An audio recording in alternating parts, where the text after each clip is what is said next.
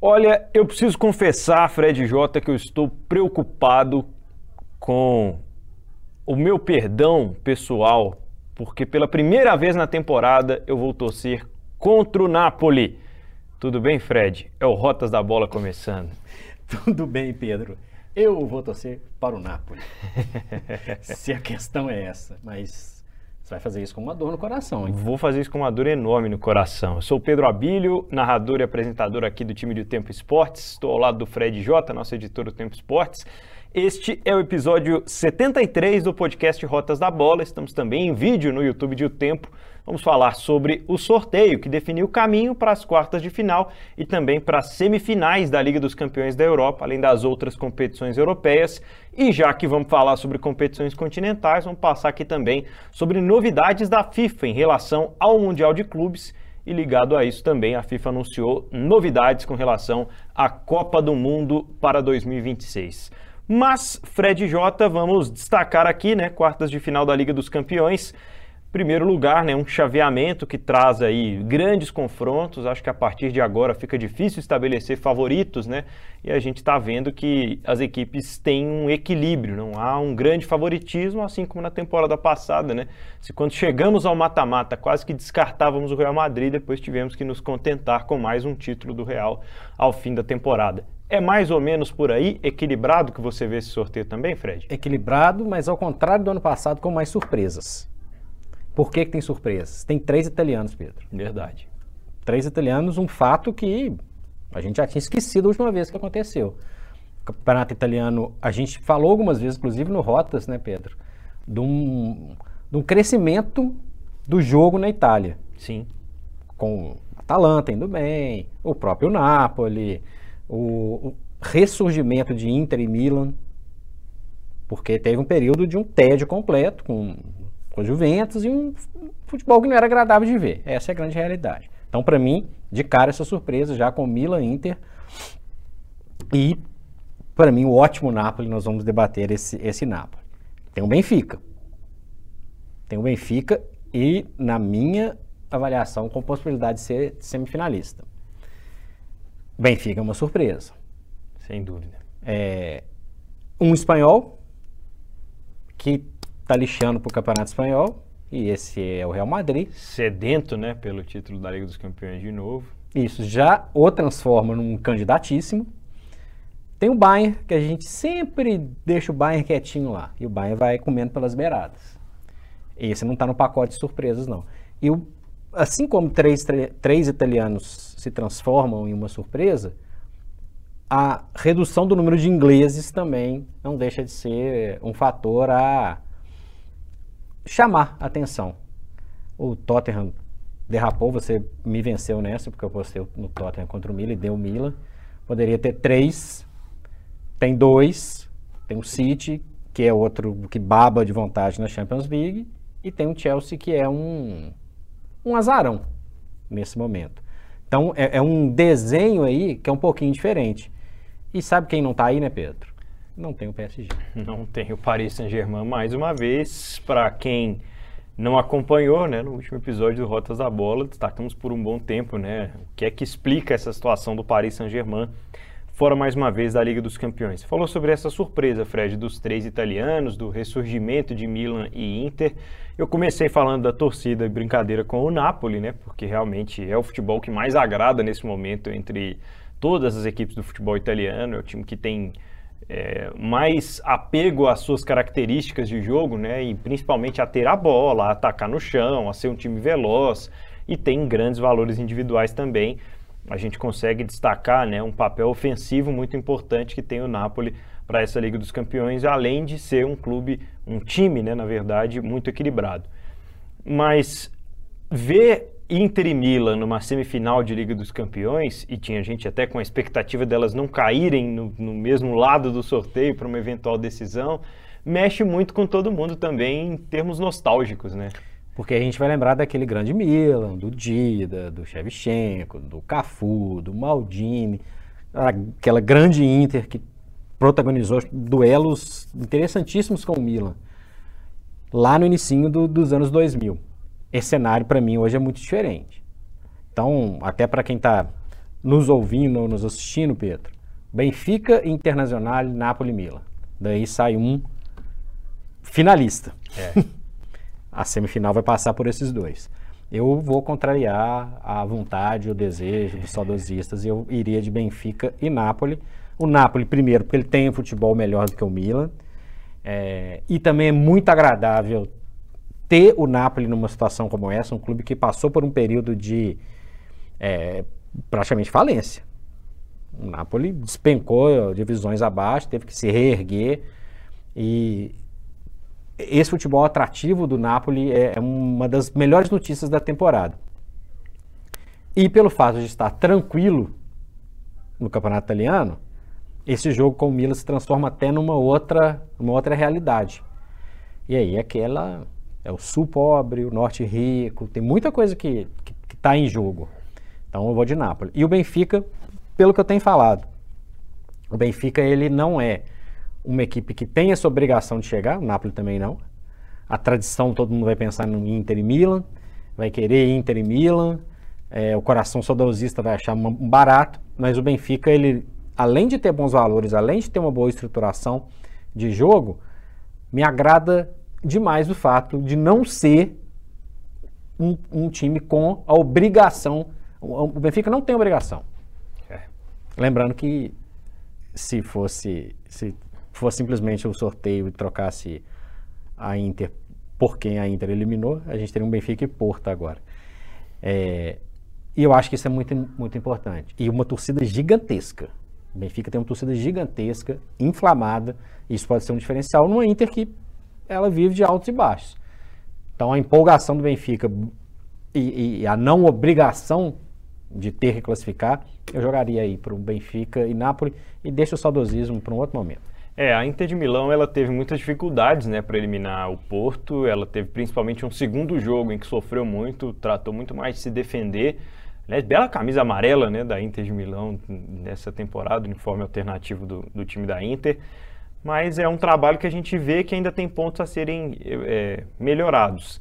A Inter tem 18 pontos a menos que o Napoli no campeonato italiano. O Napoli, em relação ao Milan, que é o outro é, time que está nessas quartas de final, são 20 pontos no campeonato isso contando, Isso contando no dia que nós estamos gravando o é, podcast, é que é no dia do sorteio desses confrontos. Quando você estiver vendo ou ouvindo, pode ser maior. Pode ser uma diferença ainda maior e isso explica a tranquilidade que o Fred citou em relação ao Napoli. Eu Vou me apegar, viu, Fred, há algumas semanas de quando falamos sobre o peso da camisa nesses momentos e acho que as torcidas entendem isso e talvez seja um momento diferente para se chegar a uma semifinal como essa. Entendo que a Inter de Milão tem condições técnicas de bater o Benfica, mas precisa tomar muito cuidado com os contra-ataques que caracterizaram até agora né, a equipe portuguesa como uma das postulantes aí a chegar à semifinal de Champions. Com relação ao Milan e Napoli, com relação ao, a esse confronto que vai ser decidido em Nápoles, é difícil especular o Milan diante do que a gente está vendo de futebol. Eu tendo a acreditar que a Inter tem mais condições do que o Milan de chegar a essa semifinal. Eu acho que a Inter de Milão é um time que tem mostrado um pouco mais de alternativas do que o Milan nesse momento. Eu iria de Inter e Napoli. Lembrando que os quatro têm uma quantidade enorme de atacantes jovens, bons de bola, velozes, goleadores. São duelos interessantes. Não estou falando do Giroud, tá? É, eu ia falar não só os jovens, né? Tem o Giroud também. estou falando da quantidade de, de atacantes jovens. É, é, o Gonçalo, é o Rafael Leão, o Lautaro, e, enfim, né? E uma turminha do Napoli que, para mim, vai, vai fazer a diferença. Eu sigo com Benfica e Napoli do mesmo jeito. É um Benfica intruso aí na briga dos italianos por um lado do chaveamento na Liga dos Campeões. Do outro lado, Fred, é, a gente tem um, Real Madrid mais favorito que os outros times que estão nessas quartas de final. O Real, entre os oito, é aquele que mais tem todas as características de um semifinalista, ou de um finalista, ou de um campeão de Champions pelo peso da camisa, por quem está envolvido, né? Carlo Ancelotti, Benzema, Modric, Courtois, né? E Kroos e companhia limitada, né? Entre outros de extrema capacidade, né? Vinícius Júnior, né? Tchomeni, é um baita Real Madrid que não vai ser campeão espanhol. Pega um Chelsea em reconstrução, para mim o, o, o, Chelsea eliminar o Real é uma, um baita da zebra. Pode acontecer? Óbvio que pode, mas é uma zebra. O Real é um time que não vive a sua melhor temporada, mas quando joga a tal da Champions League, cresce, joga de um jeito diferente e tem o peso. Para quem vai jogar contra o Real Madrid, tem o peso. Assim como o Real Madrid sabe que ele é o dono da Champions League, quem joga contra sabe disso também. Lembrando que teve eliminação dolorida do Chelsea na última temporada. Verdade. Também chegou sem muito alarde, perdeu em Stamford Bridge, virou é, no Santiago Bernabéu e quase que, que se classifica. O Chelsea corre por fora. E é a salvação do ano do, do, da temporada do Chelsea. O Chelsea não vai chegar à Champions League se não vencer a Champions League. E o Chelsea tem noção disso. E fez muitos investimentos agora. Não estar na próxima Champions League seria um desastre financeiramente. Desastre. Lembrando que pelo atual cenário o Chelsea não estaria nem na Liga Europa. Verdade. Né? O Chelsea né, é, namorou a nona, décima colocação no, na Premier League várias, várias vezes. Se não der uma arrancada final, não, não se garante nem em outra competição europeia.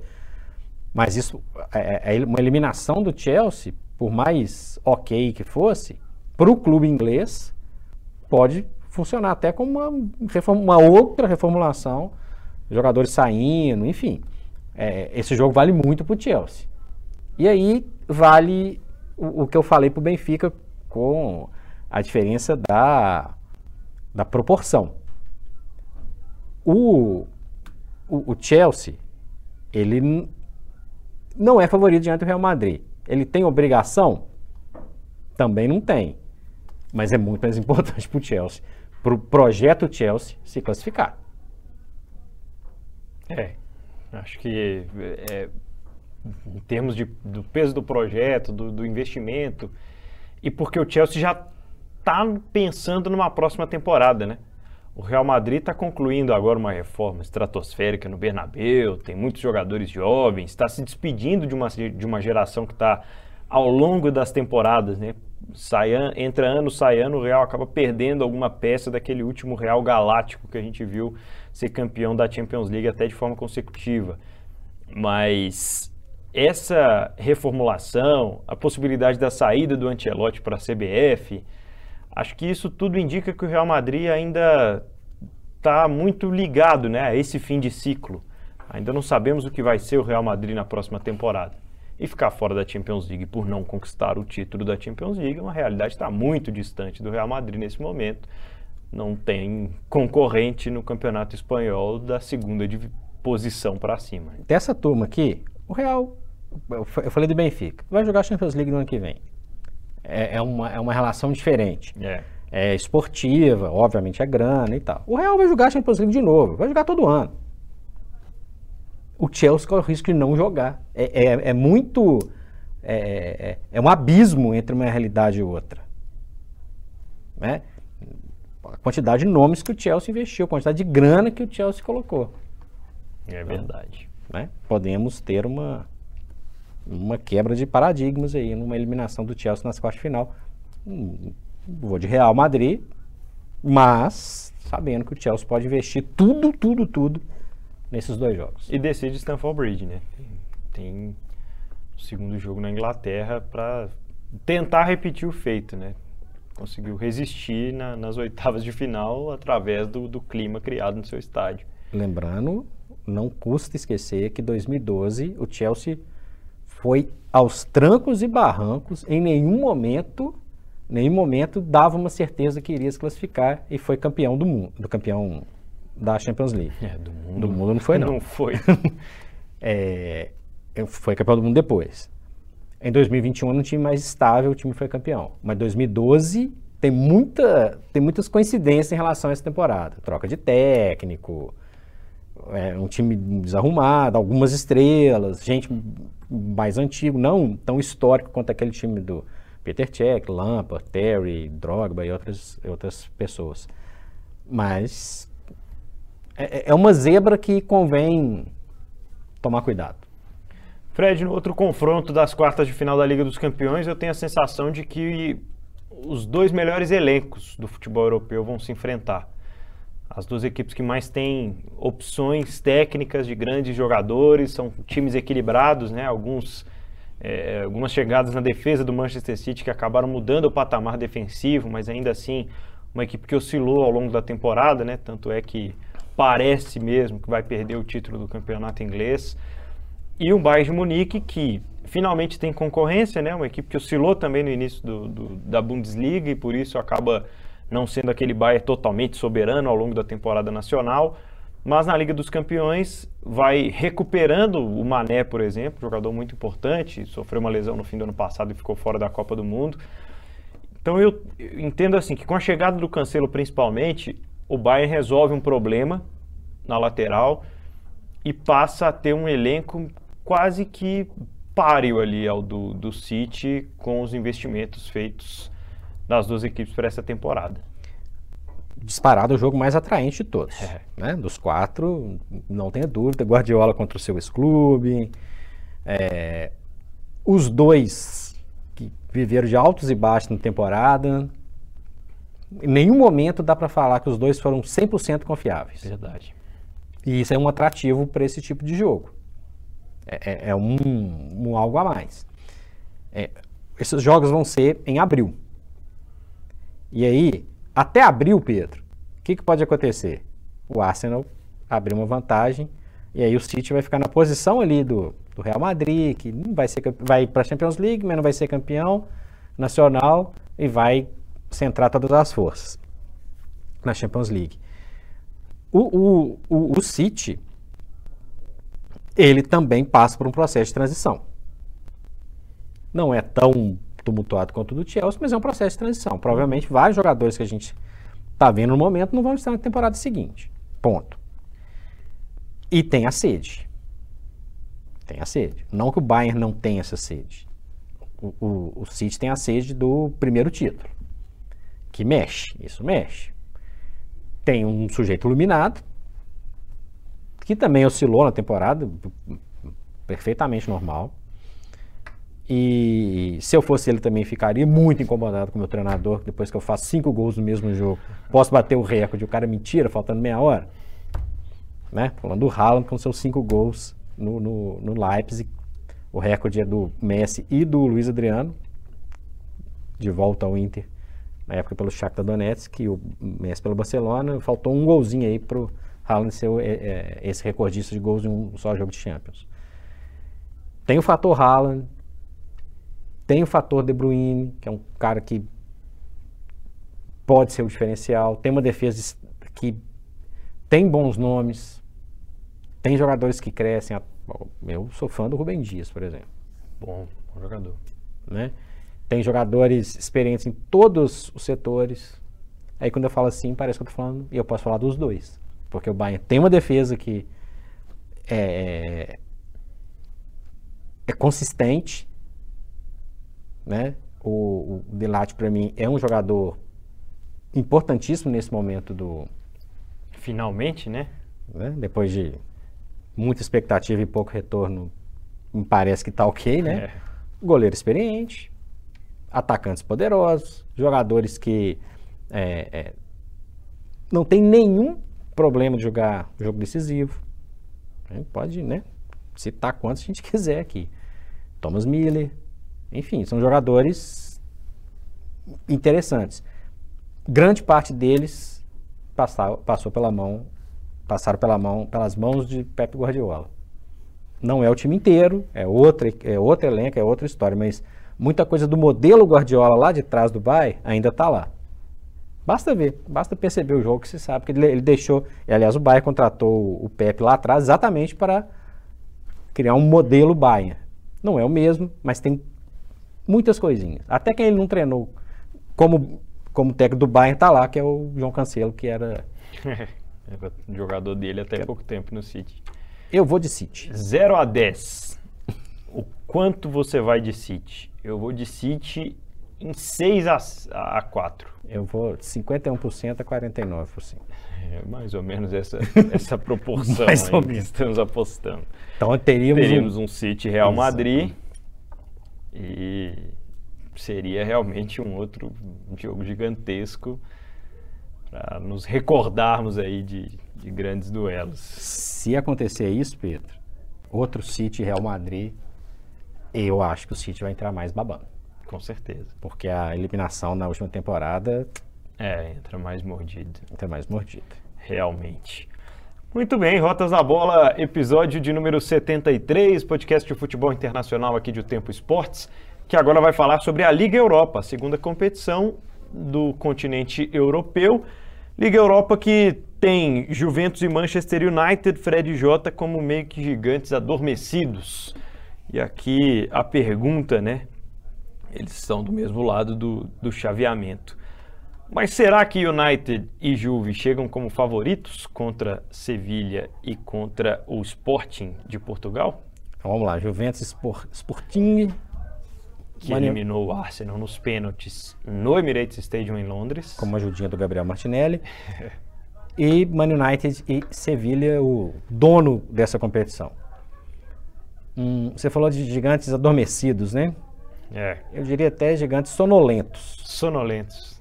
Sonolentos. Uma boa definição. Será que a gente quer ganhar? Será que a gente vai jogar esse campeonato mesmo? Nós vamos colocar a força máxima? Hum.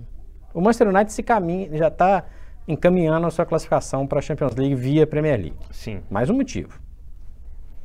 A Juventus não. é. A Juventus não. Pelo contrário, vive um drama financeiro em que pode ter ainda problemas nos bastidores em relação a isso. Né?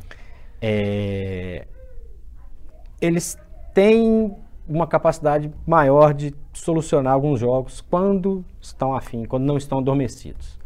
Mas vou falar que eles entram considerando o Sporting, eliminou o Arsenal, dá um, dá um combustível pesado. Sevilha, acostumado a jogar esse tipo de competição, é um time que chega, como sempre chegou, comendo pelas beiradas, elimina um grande ali, elimina um grande aqui, já passou no caminho do Manchester United em Liga Europa.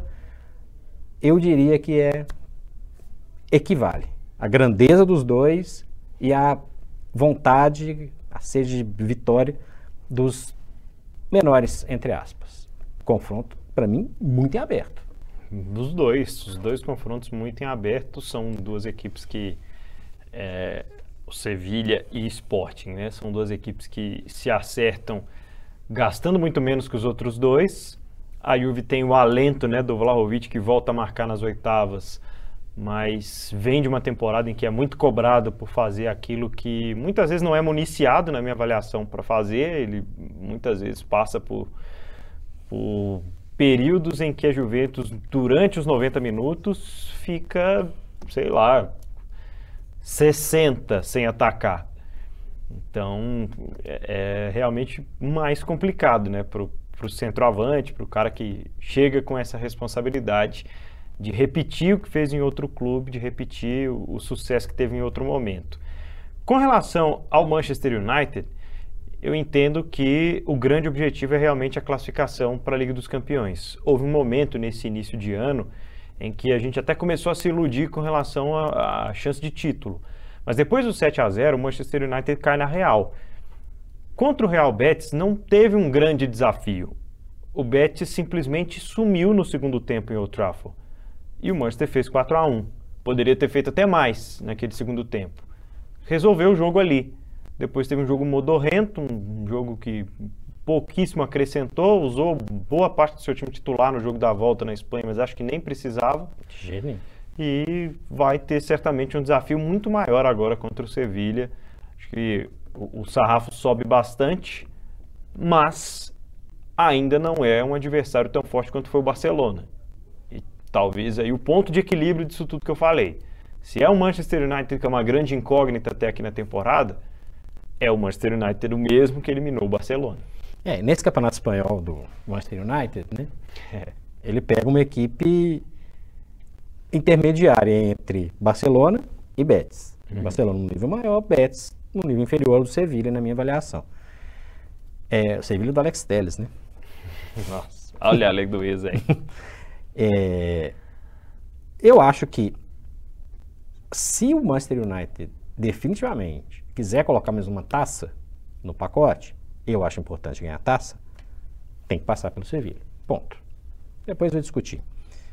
Sabe o futebol italiano que eu falei que estava chato, etc? Você descreveu ele aí. Quando um atacante como o Vlaovic precisa de esperar um, dois terços do jogo para a bola chegar nele. Então, eu acho que o Sporting está mais próximo da Juventus do que o Sevilla está do Manchester United. Mas, devido a todos os fatores, para mim, equilibrados.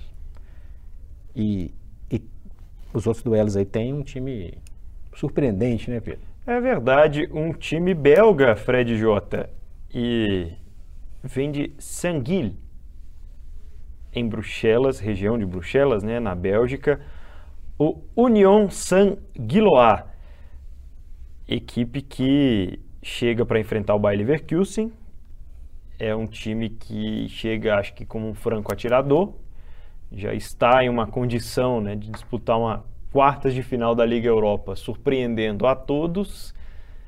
E certamente vem aí um, um confronto daqueles em que o pessoal em, em Leverkusen fica preocupado, né? Até, que, até onde esse time vai querer chegar. Né? Que é o entusiasmo, né? Para quem está acompanhando Rotas da Bola entender. Foi fundado em 1897, tá? Foi uma equipe tradicional belga, campeã, chegou a, a, ser semifinalista da antiga Taça das Feiras, uma competição prévia à Copa do UEFA, que é uma prévia da Liga Europa, lá nos anos 50 para 60. Aí despencou, caiu de divisão, foi para a última divisão da Bélgica e voltou, Pedro, em 2022 para a elite depois de 49 anos fora da elite. Já arrumou a vaguinha na, na Liga Europa e tá aí como franco atirador total. Leverkusen é, é favorito? É. Mas e aí? Até, até onde vai esse entusiasmo? Nós falamos de Juventus e Manchester United, passa muito por isso também, né? Verdade. O entusiasmo. Lembrando que a torcida tem ações interessantes contra o fascismo e que o. Já ouviu falar do Tony Bloom? Já, já ouvi falar. Pois é. Ele é um cara que injetou uma graninha lá no Brighton. E ele também tem uma grana nesse time belga que é a grande surpresa, talvez, de todas as essas, essas situações de mata-mata. Lembrando que o vencedor de Leverkusen e Saint-Gilloise, é difícil falar, hein? Pega o vencedor de Feyenoord e Roma. Que aí tem um pouco mais de tradição. É. E José Mourinho. Se eu perguntasse para o Tony Bloom quem ele achava que fosse chegar nas quartas de final da Liga Europa primeiro, no investimento, qual dos times dele, Exato. entre Brighton e União Sanguiloa, certamente ele ia apostar no, no inglês. Mas temos o fator dificuldade que é muito maior de se chegar. Não tenha dúvida. Uma competição internacional nesse momento. Né? Em termos do que gasta em um e o que deve gastar em outro, e em termos também do momento agora, do que ele recebeu do Brighton, que vendeu é. vários jogadores se destacaram e encheu o bucho aí. O Brighton é. A gente pode estar em breve falando do Brighton nessas competições. Hein? É verdade. Fred, Feyenoord e Roma. Que goleada do Feyenoord sobre o Shakhtar na volta, hein? 7 a 1 é... O futebol ucraniano é uma incógnita, né, Pedro? Sim, verdade. E acho que passa muito por isso. É sem desmerecer, obviamente, a performance do Feyenoord, que é um clube tradicional, o primeiro clube da Holanda a ser campeão da Copa dos Campeões, da atual Champions League, torcida frenética, é muito interessante a gente ver que o futebol holandês não respira em, algum, em algumas situações de clube ainda. Vai pegar um time chato. Tem treinador a Roma? Tem. Tem um sujeito sentado lá, cada dia mais murrinho, cada dia mais encrenqueiro. Às vezes eu acho muito ultrapassado, às vezes eu acho que ele faz a, o, o, caminho certinho como tem que ser feito. Que é o José Mourinho, que gosta dessas competições. Aliás, o único troféu continental do Manchester United pós Alex Ferguson, quem deu foi o José Mourinho, essa mesma, essa mesma competição. É, a gente for analisar esse, esse bolinho desses quatro que vão, sim, né, vão sair, uma, vai sair uma semifinal, para mim, apesar de longe de jogar bonito, a Roma é favorita para chegar até a final. Quando a gente fala que a Roma é favorita, é capaz dela sair, joga logo, dar uma romada e sair logo de cá. É, Feyenoord e Leverkusen, é, aliás, Roma e Leverkusen, naturalmente, equipes favoritas nesse outro lado da chave nas quartas da Liga Europa. Na Conference, Fred, e aqui é bom a gente fazer esse parêntese, né? Só Inglaterra e Itália têm representantes nas quartas de final das três competições continentais. Lech Poznan e Fiorentina, Basel e Nice, Gent e West Ham, Anderlecht e AZ Alkmaar. Só a Bélgica, né? Com dois representantes. Está distribuída completamente aí a conferência. Curioso. Três, se a gente for contar na surpresinha que a gente acabou de falar, né? Europa, né? É interessante a reconstrução do, do futebol italiano, né? Então, tem três na Champions League, dois, Juventus e Roma, mais a Fiorentina. São seis. Seis representantes italianos. Que bom. Que bom, verdade. Que bom. um tempo já não. Que bom. É, é, é, legal. E temos um campeão continental entre eles aí, que é a Roma, né? Que ganhou a primeira conference na Exatamente. última temporada. Exatamente. Muito interessante isso, essa reconstrução. Mais até do que a Premier League tão badalada, né? Dois na Champions League, o Manchester United 3 e o West Ham 4 lutando para não cair na Premier League. Iria, para ser curto e grosso, Fiorentina e Nice, West Ham e Anderlecht.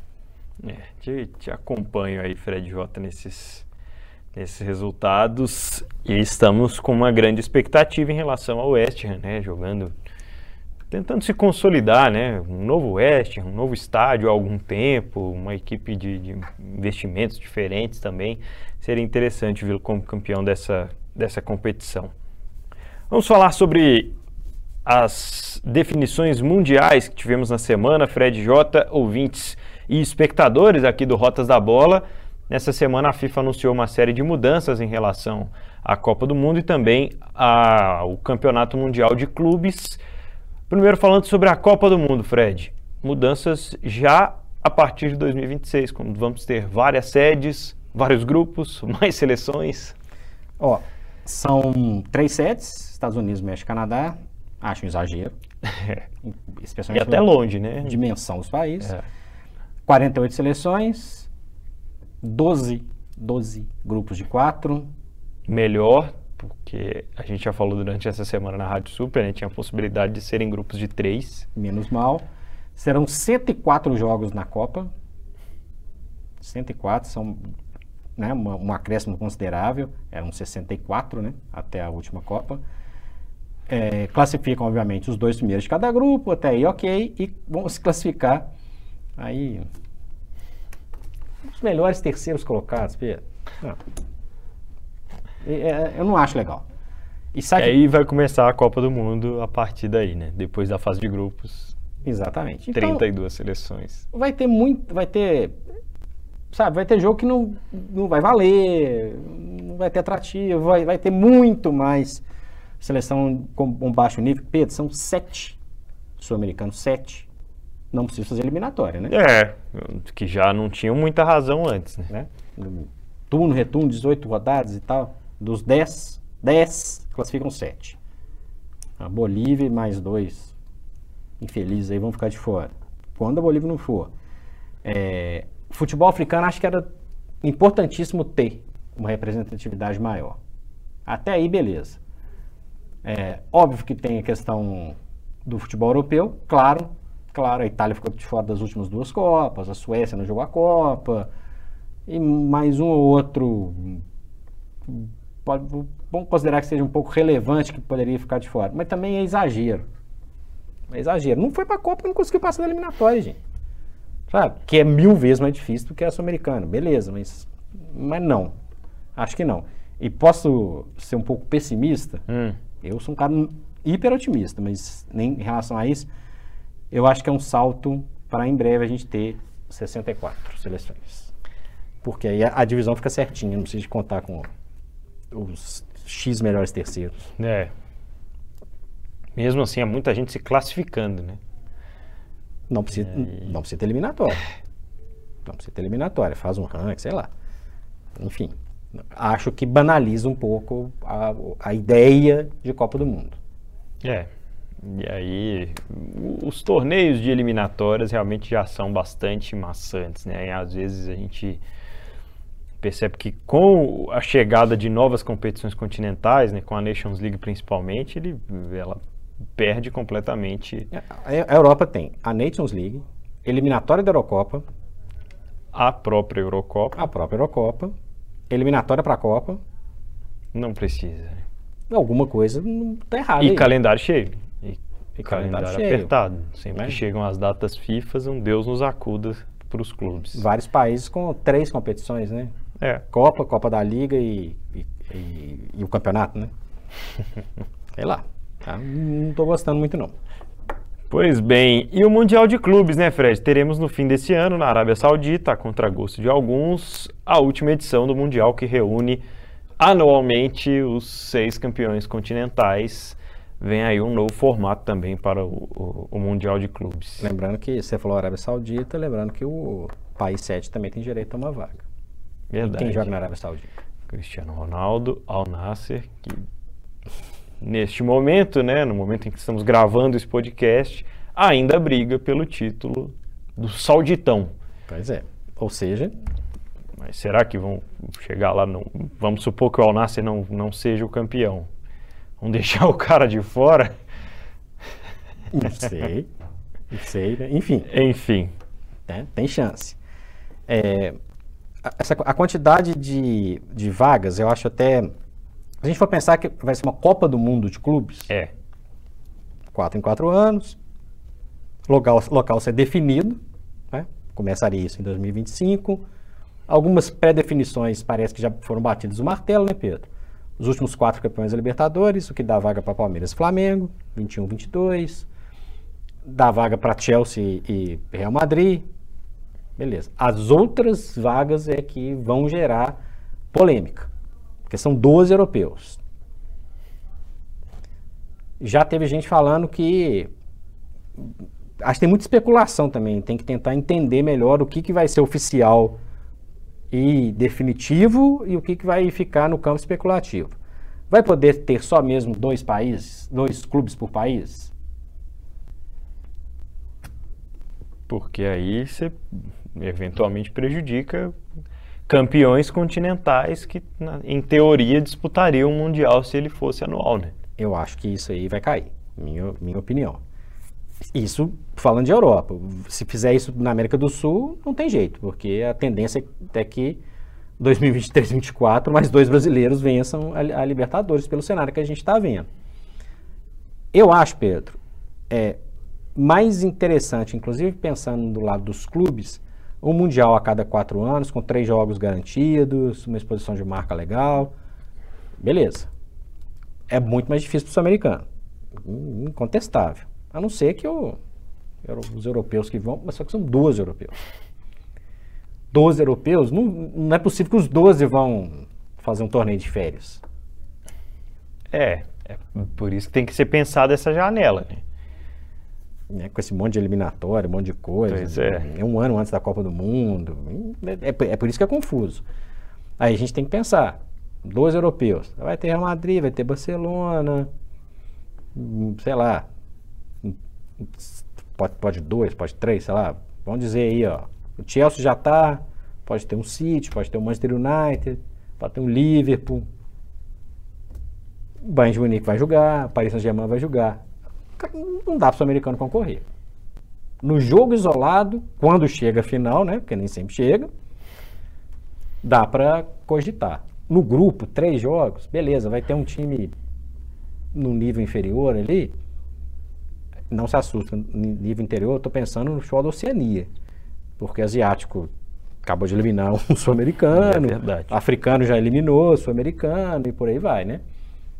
Então, não acho que é um, uma coisa tão tranquila assim, não. Ah, tá no grupo, joga três jogos e tal. Eu acho ótimo para a marca. Ótimo mesmo para a marca. O clube brasileiro vai jogar três vezes. Pode jogar com dois europeus grandes, por exemplo. Isso é muito legal, porque não está conseguindo julgar, né? Não está conseguindo chegar. É, um, é uma possibilidade legal, desde que consiga ser bem planejado esse pré. As datas, não ter esse acúmulo de, de situações, sabe, Pedro? É, concordo com você nesse aspecto. Observar né, as próximas movimentações, então, as últimas, os últimos detalhes que ainda tem para ser definidos desse novo campeonato mundial dos clubes que vai acontecer de quatro em quatro anos. E esperamos né, que a gente tenha, quem sabe, maior exposição e maior investimento atraído aqui para o futebol brasileiro. Acho que a gente vai conseguir fazer frente, afinal de contas, é o dinheiro que move o futebol e a nossa moeda em relação à da Europa é muito desvalorizada. A nossa América do Sul, né? A nossa na América do Sul como um todo. E olha que a gente está falando do Brasil, que tem uma situação um pouco mais ou um pouco menos desconfortável em relação aos demais, mas é um abismo que existe entre um futebol e o outro. É isso, né, Fred Jota? Me despeço de você nesta edição 73 aqui do Rotas da Bola. Em breve com mais novidades por aqui, né, Pedro? Em breve com mais novidades. O pessoal pode sugerir alguns temas também, né, nas redes sociais e participar sempre através lá do nosso portal, tempo.com.br. Nós estamos no seu agregador de podcast preferido e também em vídeo no youtube.com/barra o tempo. Faça a sua inscrição aí no canal de O Tempo e acompanhe todas as as informações do time de O Tempo Esportes. Abraço, Fred. Abraço.